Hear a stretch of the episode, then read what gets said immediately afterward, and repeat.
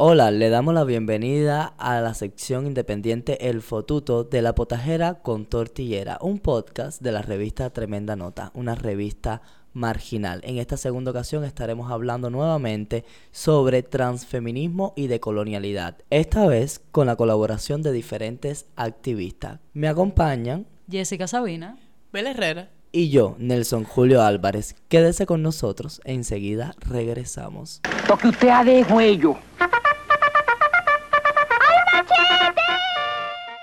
Y bueno, hoy en el Fotuto vamos a estar tratando por segunda ocasión el tema de los transfeminismos y la decolonialidad.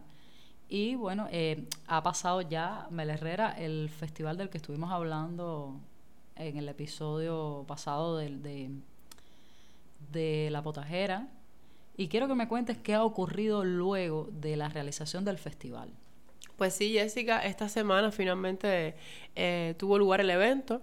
Yo debo decir que de manera general estoy contenta de que se haya eh, realizado el evento, no tenía por qué cancelarse, simplemente eh, la idea era justamente, la idea era exponer eh, la crítica, los señalamientos, los señalamientos y, y, a partir de ahí, bueno, saber ya colectivamente, desde los feminismos, como mujeres, como activistas, repensarnos nuestros espacios y nuestras estrategias políticas ha habido mucha, mucha solidaridad, muchas personas me han escrito, eh, muchas personas me han dado su criterio, su opinión, muchas también lo han expresado en redes y se ha visto, yo creo, un proceso muy bonito de aprendizaje. Lamentablemente, a veces el aprendizaje, como dirían nuestros nuestros mayores, ¿no? Que tienen esa idea de que el aprendizaje viene con golpe, con dolor. Pues, pues yo creo que en algo tiene razón también desde las experiencias dolorosas y difíciles esa que tenemos que, que, incluso señalarle a nuestra hermana, a nuestra amiga, a nuestra madre, a nuestra mejor amiga, esto que estás haciendo no me gusta o me hace daño. De esas experiencias, por supuesto, también se, se aprende. Eh, esta semana he recibido también no pocos comentarios, no negativos, pero sí un poco insidiosos, eh, con respecto a la unidad.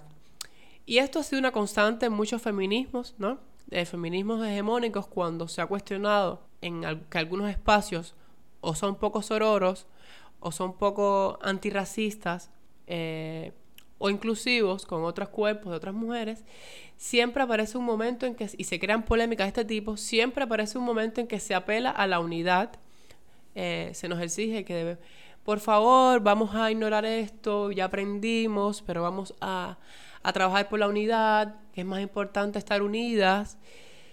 Eh, y esa unidad vamos a estar claros, esa unidad es a costa justamente de ignorar los señalamientos y las críticas antirracistas eh, y transfóbicas que se le pueden haber hecho a estos espacios, ¿no? Es una, es una unidad que se exige a costa de que ignoremos las críticas y yo creo que no es por ahí. Ese no es el camino, eso no es unidad. Unidad ciega, eh, una unidad que exige el eh, de un sacrificio de otros cuerpos, de la anulación de otras demandas, de, otras voces que critican también la hegemonía de los feminismos, creo que esa unidad no nos sirve de nada, no nos ha servido de nada.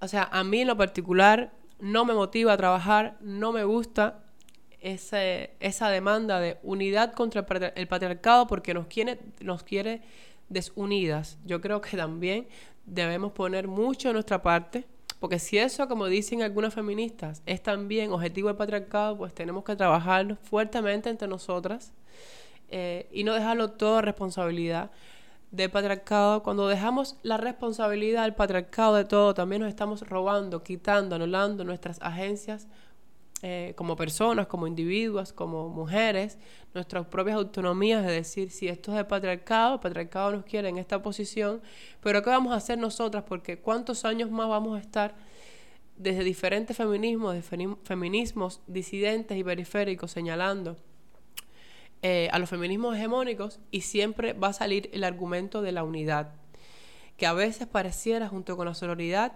especie de chantaje el que te hacen sentir mal porque te hacen que estás, te hacen creer que estás desuniendo, que estás rompiendo un, movimiento.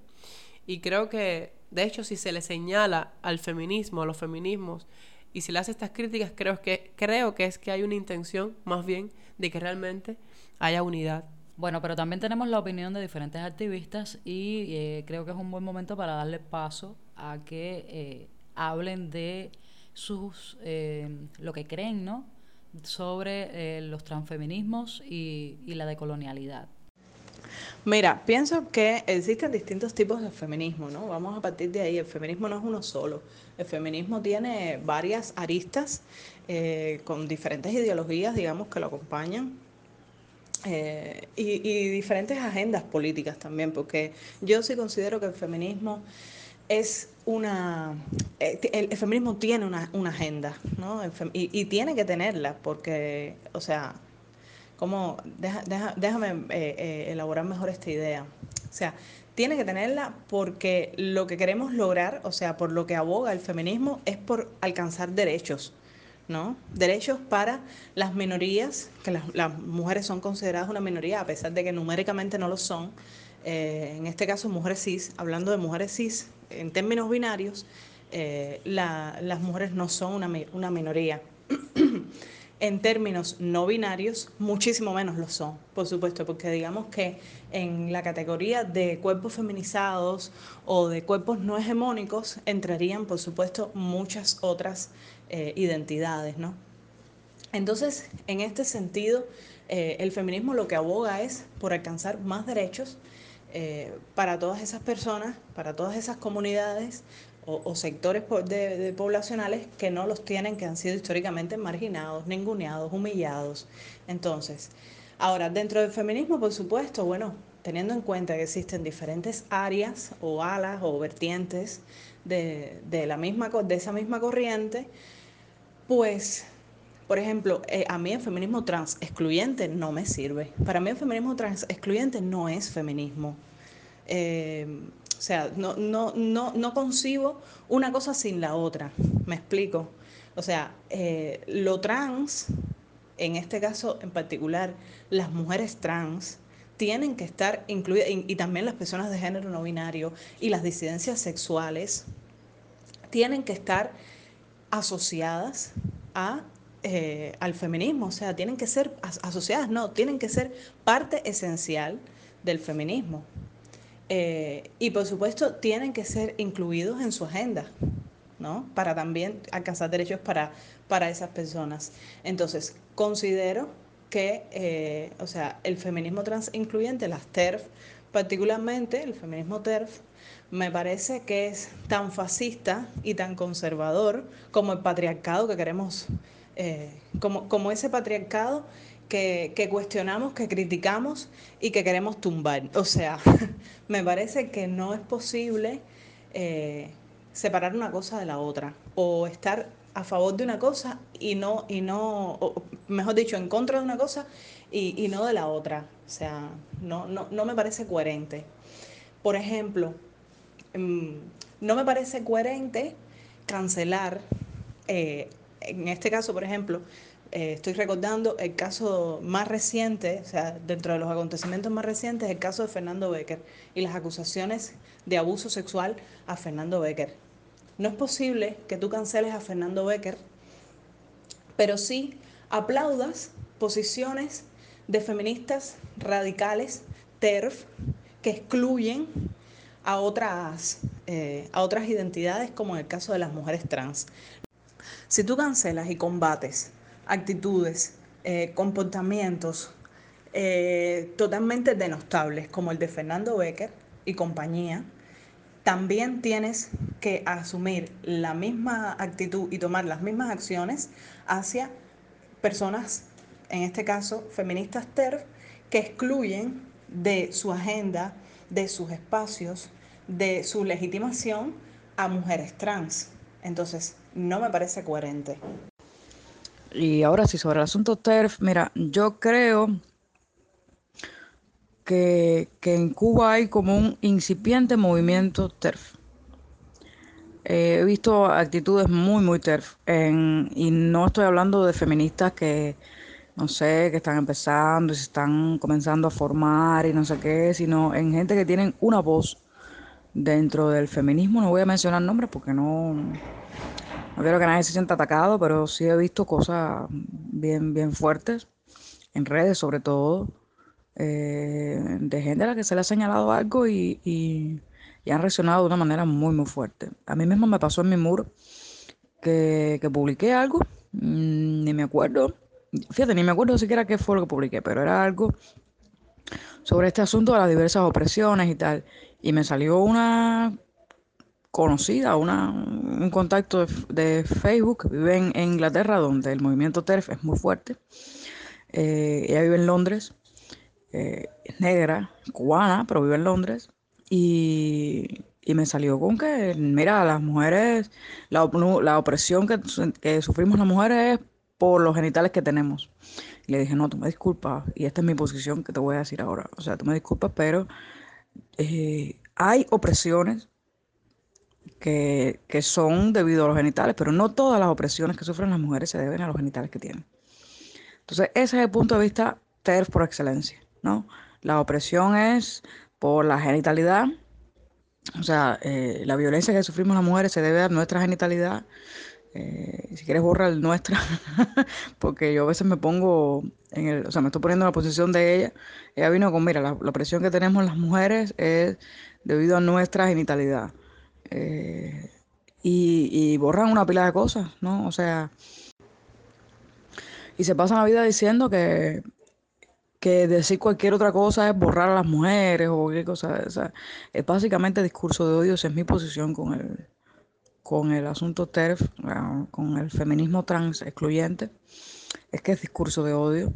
Eh, porque no es ya lo biologicista, tú puedes, estar de acuerdo o no con lo que implica el, el concepto mujer, que para esta gente tiene un, está ligado a la, categoría sexo, o sea, la categoría género está ligada a la categoría sexo. Eh, y por tanto implica toda una genitalidad, etcétera, etcétera, y un, y un biologicismo. Pero como posición teórica, quizá para, para ellas son válidas, es válido y ese tipo de cosas, eh, pero ya cuando se meten, porque son muy agresivas. Entonces ya no es solo que tú creas desde la posición, de una posición teórica y tal, que sea así, eh, eso es una cosa y otra cosa es que entonces te pongas, fíjate, a estar en contra de leyes de identidad de género, que te pongas a estar en contra de la autodeterminación de género, o sea, de la despatologización de, de, del asunto trans, mm, mm, que además te dedicas a acosar en redes a personas activistas trans, eh, en fin, que hasta los ataques de, varias maneras. Entonces ya eso, eso es discurso de odio, eso es fascismo.